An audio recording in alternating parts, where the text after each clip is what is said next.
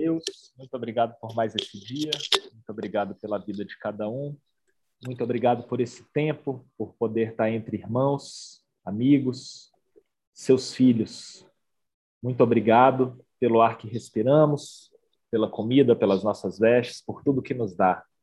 Pedimos, Pai, que hoje o Senhor abra nosso olhar espiritual, que possamos ver as coisas aí do alto, Jesus. Nos mostre mais o seu reino. Estamos cansados de ver só esse mundo, de buscar só as coisas daqui, de viver só isso aqui. Nos ajude a viver mais daí, Pai.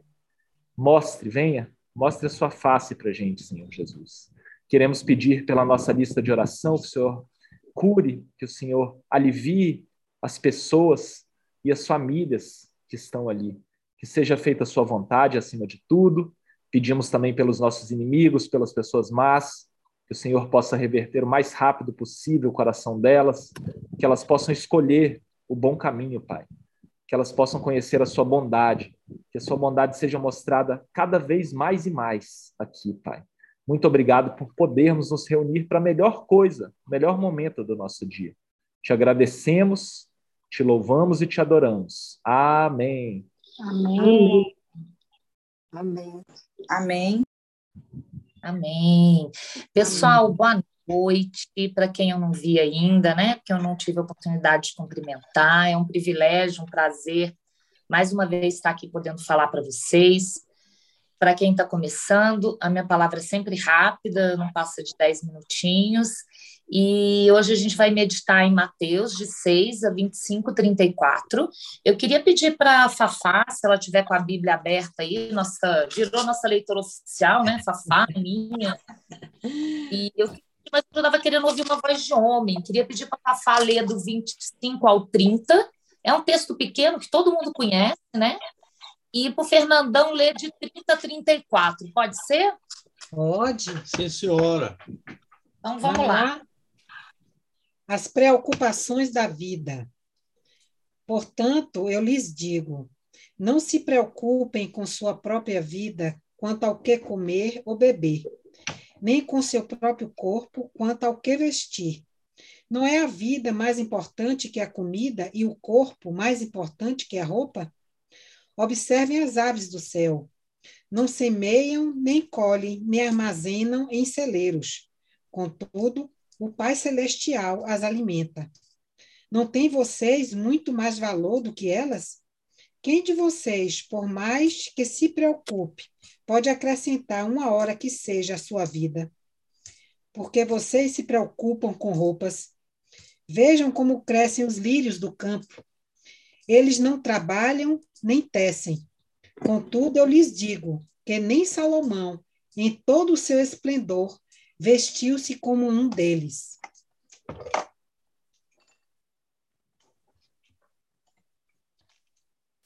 Se Deus veste assim a erva do campo, que hoje existe e amanhã é lançada ao fogo, não vestirá muito mais a vocês, homens de pequena fé. Portanto, não se preocupem dizendo: que vamos comer? Ou que vamos beber? Ou quem vamos vestir? Que vamos vestir? Pois os pagãos é que correm atrás dessas coisas. Mas o Pai Celestial sabe que vocês precisam delas. Busquem, pois, em primeiro lugar, o reino de Deus e a sua justiça, e todas essas coisas lhe serão acrescentadas. Portanto, não se preocupe com o amanhã, pois o amanhã trará suas próprias preocupações. Basta a cada dia o seu próprio mal. Amém. Amém. Pessoal, quando os smartphones começaram, né, é, a se popularizar ali pelo início de 2010, mais ou menos, por aí, virou um objeto de desejo de muitos, porque até então o telefone era só para a gente falar oi, tchau, né? Não, não tinha mais objetivo nenhum. E a coisa foi se aprimorando. principalmente com o uso dos apps, né, os famosos aplicativos. Bom, nessa lá, por mais ou menos por 2010 por aí, foi uma novidade diferente de tudo. E você sabia que aí o povo aproveitou, começou a criar aplicativo para tudo que pode, para tudo que tem direito. Você sabia que tem aplicativo para ver estrela? Que se você pegar o seu celular, apontar para o céu, ele vai dizer: ó, essa é a constelação tal, o nome dessa estrela é tal. Tem aplicativo para tudo, tem aplicativo hoje para controlar os seus gastos, quanto você gasta com roupa, com viagem, com comida, com transporte, e por aí vai, a tecnologia desenfreada. Na minha opinião, tem uns que eu nem considero muito úteis. Por exemplo, se eu estou no shopping e vou gastar o cartão de crédito, apita no celular do meu marido. Você quer coisa mais inútil que isso? Ele deve pensar diferente mas eu não entendo por que essa tecnologia, né? Mas, enfim, é, eu estava pensando é, sobre esses aplicativos e pensando como seria se tivesse um aplicativo que conectasse a minha mente. E aí ele diria assim: Bom, Lilian, hoje você gastou 18% do seu tempo preocupado com coisas que você não deveria estar. Você passou muito tempo ansiosa. Já pensou? um aplicativo assim que me mostre quanto tempo eu desperdiço com ansiedade. Isso sim é tempo à toa. E hoje você vai entender porque nós não devemos ficar ansiosos, pois nós somos valiosos para Deus e Ele cuida da gente. É basicamente sobre isso que a gente vai falar hoje. O primeiro ponto que eu quero que você entenda hoje é o quão pouco sentido faz você ficar ansioso. Lá nos versos 25 e 26, ele já começa falando: não se preocupe é, com a sua vida, quanto que você tem de beber, comer, quanto que tem de vestir, não é a vida mais importante que a comida, o corpo mais importante que as roupas e assim por diante. O fato é que muito da nossa segurança advém dos nossos tesouros, não é mesmo? Se você parar para pensar, quanto eu mais tenho, mais seguro eu fico. Se acontecer algo, então, eu paro e penso: ah, não, peraí, eu posso vender meu carro e consigo pagar tanta tal e tal coisa. Ah, não, eu posso vender um apartamento, na verdade, eu tenho um dinheiro para receber, e aí eu tô, tô seguro. Pobres de nós, né? Porque, na verdade, nós não controlamos nada. Observe que no texto, Jesus ele não está sugerindo, ele está te dando uma ordem, ele está dizendo: não andeis ansiosos. Observem as aves do céu. Não é a vida mais do que o alimento? É isso que ele fala nesses versos. O argumento que Jesus está usando aqui é o argumento do maior para o menor. Se ele faz o que é mais difícil, o que é mais importante, que é te dar a vida, ele não vai cuidar do que é menos importante. Foi o Pai que te deu a vida, ele fez o seu corpo, ele vai cuidar das questões relacionadas à sua vida também. É isso que esse texto está dizendo, que ele vai dar o que você precisa para viver. Ele te deu a vida. Ansiedade não faz sentido por um motivo. Primeiro, porque nós já temos provas suficientes do cuidado de Deus por nós. Nós estamos debaixo do amor paterno e de uma verdade maior. Ele te fez viver. Então, ele pode suprir o que você precisa para viver. Isso faz total sentido. Ele te deu vida. Você acha que ele que te deu vida não sabe do que você precisa? Imaginem um pai que foi lá, sei lá, na Ciatoy e comprou um brinquedo hiper blaster caro para seu filho. E aí ele saiu e voltou para casa e seu filho está lá entristecido e ele fala assim: "Ué, você está aí quieto num canto, amuado, por que, que não está brincando com brinquedo, meu filho? E o filho dele diz assim: Ah, pai, eu não estou brincando porque eu estou com medo da pilha acabar. E aí o pai fala: ah, meu filho, por favor, olha só, eu te dei o brinquedo. Você acha que eu não vou te dar quantas pilhas você precisar? Nós muitas vezes somos como crianças, preocupadas se a pilha vai acabar. Deus já te deu provas abundantes de que ele vai cuidar de você. Ele te deu a própria vida, ele te fez existir. Uma boa forma de combater a ansiedade é trazer, às vezes, a memória, muitas vezes, que Deus cuidou de você. É você tentar lembrar algumas situações onde Deus cuidou e resolveu a sua ansiedade. Ah, eu tô com aquela pedra no cinza, eu achei que eu ia morrer. Puxa, mas deu certo. Ah, aquele concurso que eu queria tanto passar, hum, deu certo também. Começa a trazer isso à memória. Aquela doença que eu achei que não tinha solução, que eu achei que a minha filha tinha, ela não tem. O vestibular que eu queria passar, eu acabei passando. Aquele emprego que eu tanto queria, eu acabei conseguindo. Faça esse exercício de lembrar como Deus já cuidou de você. Muitas vezes é, nós não estamos atentos nisso porque nós estamos focados no problema, não é mesmo? E Deus cuida da sua vida, mas Ele cuida também dos detalhes. Você está vivo e o Pai Celestial vai garantir que você tenha pilha enquanto Ele quiser que você siga funcionando. O dia que ele acabar, o dia que acabar a pilha, eu quero que você entenda que é porque ele te chamou para ir para casa. Não é porque ele não estava prestando atenção em você ou porque ele se esqueceu de você. No verso 27, ele continua lá falando: Quem de vocês pode acrescentar uma hora à sua vida?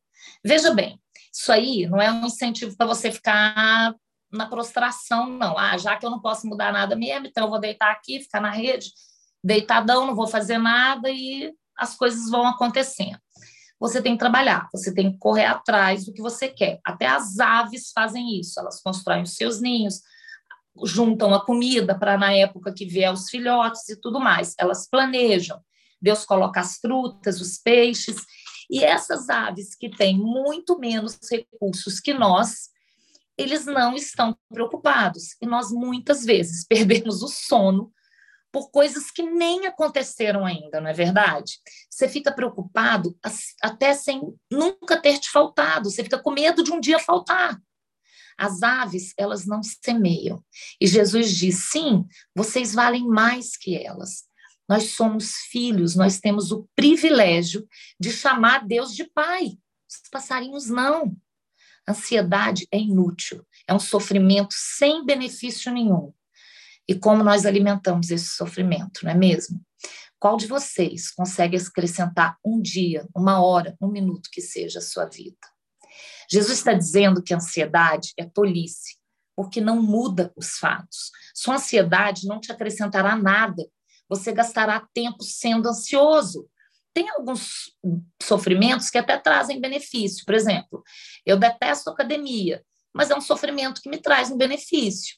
Dieta. É um saco dieta, mas é outro sofrimento que te traz benefício. E assim por diante. Ansiedade não. Ansiedade só traz malefício, te traz mau sono, dor de cabeça, dor de estômago, incomoda quem está ao seu redor, você está ansioso, você desconta em quem está perto de você.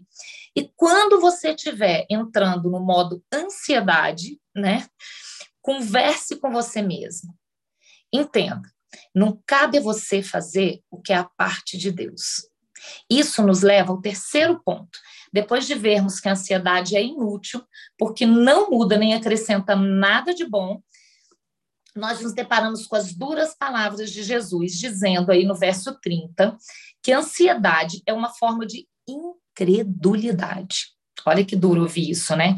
E ele diz assim: homens de pequena fé, não cuido dos pássaros, eu cuidarei de vocês também. Eu criei os animais e o sustento. Imagina com vocês. Somos convidados a ter uma fé como de criança que descansa no colo do pai, porque o papai sempre faz dar certo. É assim que o Davi vê você, Cacá, porque ele sabe que no fundo vai dar certo. Então ele descansa, ele confia. Martin Lloyd Jones, um grande orador, diz que muitas vezes nós cremos em Jesus, mas nós não acreditamos nele. Eu vou repetir. Muitas vezes nós cremos em Jesus, mas não acreditamos nele. Ou seja, cremos como nosso Salvador, mas não acreditamos nele para resolver nossos problemas. E aí a Bíblia continua dizendo aí, onde ele dá o exemplo do gentio, né? Quem não crê em Deus é o gentio. Esse sim tem que estar preocupado mesmo. Esse é aquele que não conhece a Cristo. E ele tem que estar preocupado porque ele não sabe quem é Jesus. Mas você que está me ouvindo agora, ah, você sabe. Você sabe porque você já experimentou bênçãos. E você não precisa ficar ansioso quanto ao dia seguinte. Ah, tá bom, Lilian, tá lindo isso que você está falando. Mas não é receita de bolo. O que, que eu faço para não ficar ansioso?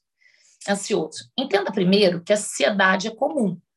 É, Deus sabia que você ia ficar ansioso, faz parte da gente, tanto que ele toca nesse assunto na Bíblia, inspirou os profetas a falarem sobre isso, porque ele sabia que a gente ia estar ansioso. Então, faz parte do ser humano estar ansioso.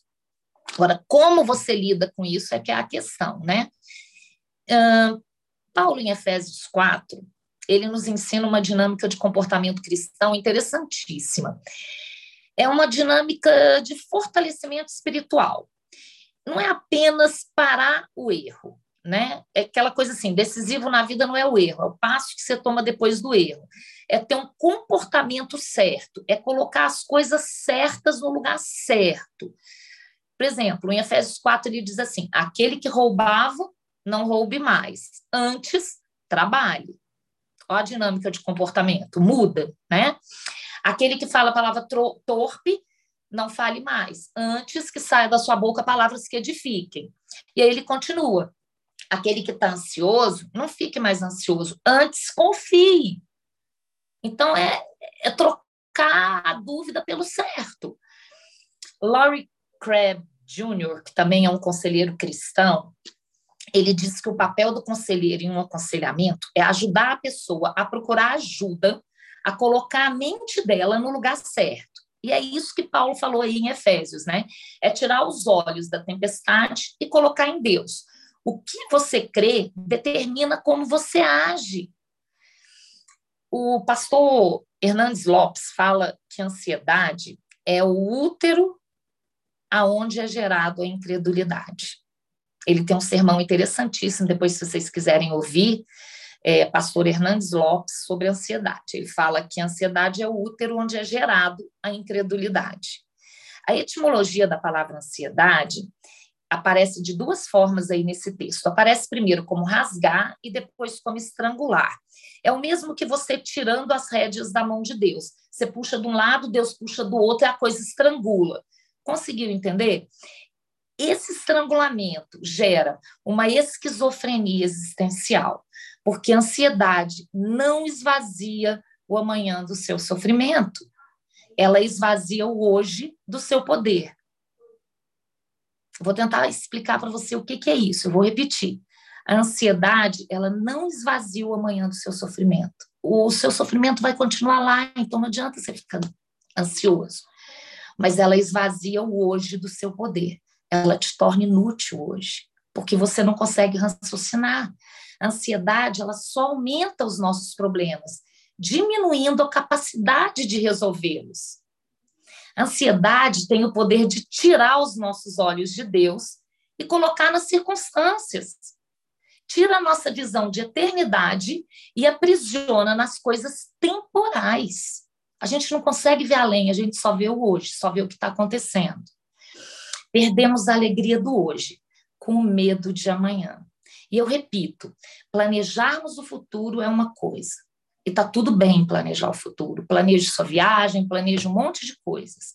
Mas vivermos ansiosos por causa dele, aí é outra coisa. A última resposta, para finalizar, para a ansiedade, está no verso 33, onde Jesus fala: Bom, já que você está ansioso, a resposta para isso é buscar o reino de Deus.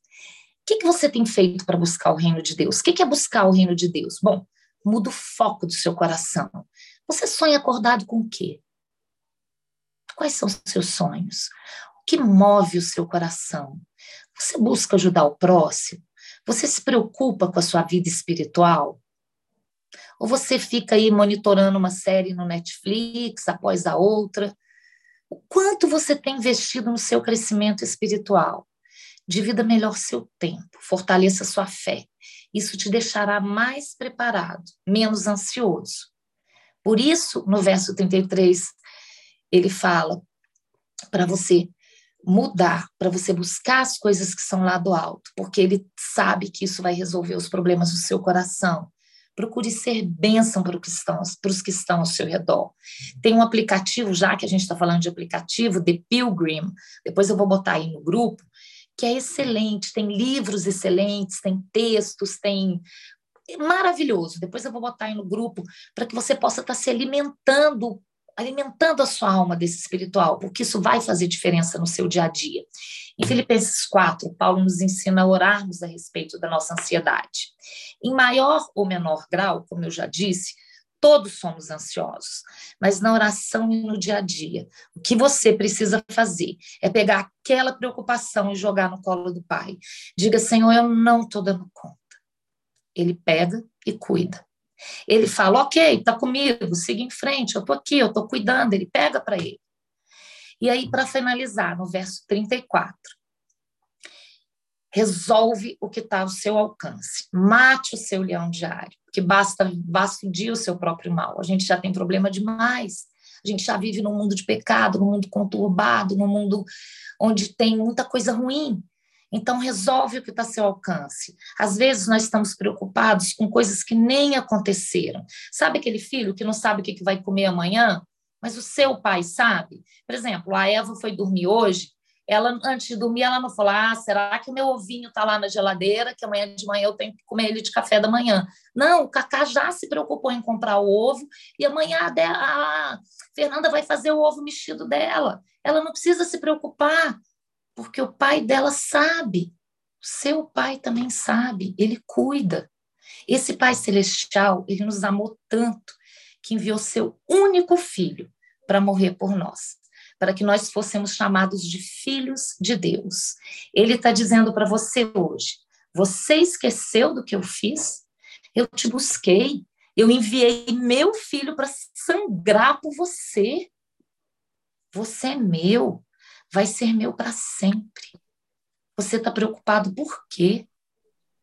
Olha, na verdade, não tem aplicativo para fazer você parar de ficar ansioso. Mas tem aplicativo para você identificar as flores, os pássaros, a criação de Deus, as coisas que estão abaixo de você. Se você estiver mal, vai para um parque, senta num banco, toma uma água de coco e começa a olhar para tudo isso. Conversa com Deus, conversa com quem criou os pássaros e as flores, e você vai ver se não passa. Se mesmo assim você ouvir uma voz dizendo que não tem solução, você responde: quem dá a última palavra é aquele que ressuscitou dos mortos.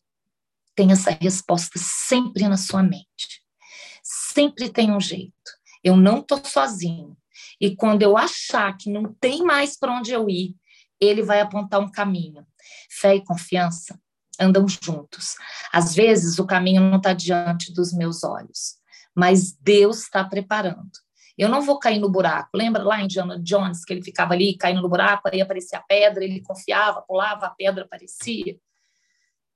Vai ser sempre assim com Deus também. Não porque eu mereço ou porque eu sou bom, mas porque sua misericórdia dura para sempre, porque ele é um Deus misericordioso e porque ele cuida de mim. Preocupar com o dia de amanhã em demasia não ajuda nem o hoje, nem o amanhã. Pelo contrário, se algo rouba as nossas forças hoje, significa que estaremos mais fracos amanhã vamos sofrer, ou que vamos sofrer duplamente, né? Primeiro, se o problema não chegar a acontecer, e segundo, quando ele vier a acontecer. Quando olhamos a vida na perspectiva de Deus, a nossa mente é guardada pela paz de Deus. Aí sim, nós alimentamos a nossa mente com coisas boas, com essa serenidade. Então, a paz de Deus vai guardar o nosso coração. Quando você mantém essa serenidade reflexiva, o melhor pensamento, ele vai vir, vai te ajudar. A solução, ela vai nascer da paz. No desespero, a gente nunca acha resposta, nunca acha solução. A gente não consegue pensar nada decisivo, nada produtivo, nada bom.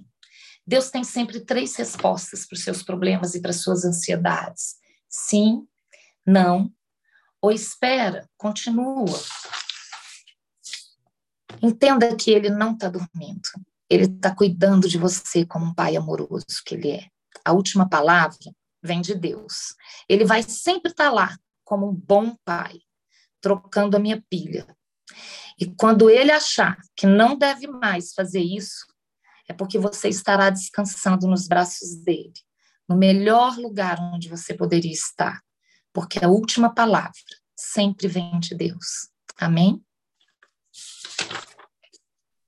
Amém, Lilian. Amém. Amém. Amém. Delícia. Amém.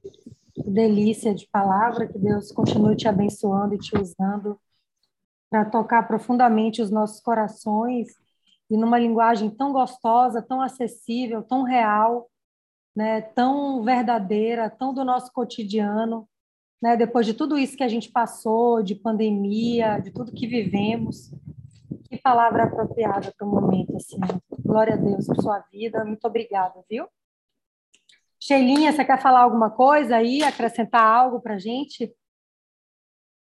Ai, achei tão lindo, prima. Olha, glória a Deus, viu? Fiquei muito emocionada, porque quando a Nanda me falou, eu achei incrível, porque todos sofremos desse mal em algum momento, né? De estar tá ansioso com o que vai acontecer, se é que vai. E assim, essa semana eu queria até dividir com vocês, semana passada, na verdade. Eu passei por uma dificuldade com a minha gatinha, que ela foi diagnosticada com uma doença que uma outra gatinha minha tinha tido e não tinha cura na época, há cinco anos atrás. E foi muito doloroso na época. E quando eu recebi esse diagnóstico dessa, eu fiquei triste, mas ao mesmo tempo veio uma paz no meu coração tão grande que eu falei: meu Deus, o que, eu tenho que aprender com isso? E veio assim, fé, muito forte. E a gente chegou em casa, eu e a América, a gente começou a pesquisar e a gente descobriu que agora tem o tratamento. Ó, chegou arrepio. É caro, é difícil, mas a gente vai investir porque ela merece. E ela está recebendo já o tratamento. E assim, uhum. é tão bom ter essa confiança, né? Que é como eu aprendi, né? A cada dia ser o mal. Então, a cada dia sua agonia. Um dia de cada vez, né? Então não adianta eu ficar pensando lá na frente, porque eu sei que Deus está cuidando dela, sabe? Então, para que viver ansioso? A gente sabe que Deus cuida da gente com todo o amor do mundo. Então, essa fé, a fé remove toda e qualquer ansiedade. Se a gente tiver fé, se a gente focar no que é bom, no que Deus tem para a gente, dá tudo certo. Então, lindo, gratidão, muito obrigada por tudo, gente. Amém, Sheilinha, amém. Amor. Muito legal essa construção. A Aninha deve ter chorado aí com a tua história, viu, Sheila? Que é a mulher que mais ama gato que eu conheço. Ela deve estar emocionada aí. Legal. Que lindo, que lindo. A Aninha já, já gosta da Aninha desde lá do, dos filmes, né? Que a gente troca dela, coloca filme legal. Então, eu já conheci a Aninha já pelo WhatsApp e hoje vi ela aqui. Muito prazer, assim, ver e saber que ela também gosta de gatinho. E sobre a palavra da Lilian também, que ela foi usada hoje aí, criar, ela deixou claro isso, focou várias vezes, é muito maior que alimentar. Então, se esse Deus poderoso, que Deus, ele cria, é claro que ele vai dar roupa, é claro que ele vai alimentar. Quem faz o mais faz o menos, isso é lógico. Mas aí as pessoas vêm com a seguinte pergunta: Adão e Eva tinham umbigo? Aí parem para refletir. Jesus deixa claro nesse texto qual a real causa da ansiedade: pequena fé ou não ter fé. Pessoal, até os ateus, eu tenho um primo que é ateu, eles buscam e procuram ver de Jesus e de Deus. Eles leem tudo. Eles não deixam de ler. Por que isso? Todo homem, ninguém escapa disso, igual da ansiedade. Ele nasce com vazio. Em Eclesiastes, Deus diz que deixa um vazio no homem. E esse espaço ele só é preenchido espiritualmente. Por isso que a gente vê ao longo da história as pessoas adorando o sol, adorando vaca, adorando outros tipos de animais, porque não, não adianta. Ela vai para o lado espiritual. Nessa semana, teve uma mensagem parecida com a da Lilian, falou de angústia. Muitas pessoas ficam presas ao passado e às coisas ruins. E a Bíblia e as técnicas de coach ensinam a gente voltar no passado só para as coisas boas, ou, se for para uma coisa ruim, para tirar uma lição rápido, mas não ficar preso lá, para a gente viver o presente. E ansiedade é o problema do futuro. A mensagem está clara que o amanhã cuida de si mesmo. Então, para que você vai cuidar? Você está falando aqui, suficiente é ao dia o seu próprio mal. Já tem mal demais, a linha deixou claro, mas a gente insiste em querer jogar e ficar com o pensamento lá no futuro. Jesus fala que o fardo dele é leve, mas a gente insiste em carregar nosso fardo pesado. Ele fala: venham, meu fardo é leve, meu jugo é suave, mas a gente fala: não, eu vou carregar meu saco aqui que é pesado. Por que, que a gente é tão teimoso, né? Eu fui para o sítio de umas amigas esse final de semana, e aí estava todo mundo lá no Igarapé, nadando não sei o quê, e eu estava parado lá, contemplando. E aí o Artimes, que é o marido da Aninha, falou: vem para cá, rapaz, vem para cá. Olha aí, teu filho nadando, teu filho. Eu falei, Artimes, deixa eu contemplar. Estou ouvindo aqui o barulho do mato. Olha isso aqui tudo. Tudo é criação de Deus. O homem não mexeu aqui uma palha, ouvindo o barulho dos bichos. É muito diferente. Uma vez eu fiz uma viagem com a Fernanda para o Rio Preto do Eva. Uma hora e meia de barco, não chega helicóptero, não chega de carro, só barco, uma hora e meia de barco sem energia solar, sete dias. O cara falou para a gente assim: olha, preparem-se. Quando vocês saírem daqui, vocês vão chegar na cidade, vocês vão ficar zonzo. E aí, realmente, depois dos sete dias, quando a gente chegava, era o barulho de carro, de ônibus, buzina. Cara, a gente tremendo, uma loucura. Nunca vivi uma experiência dessa.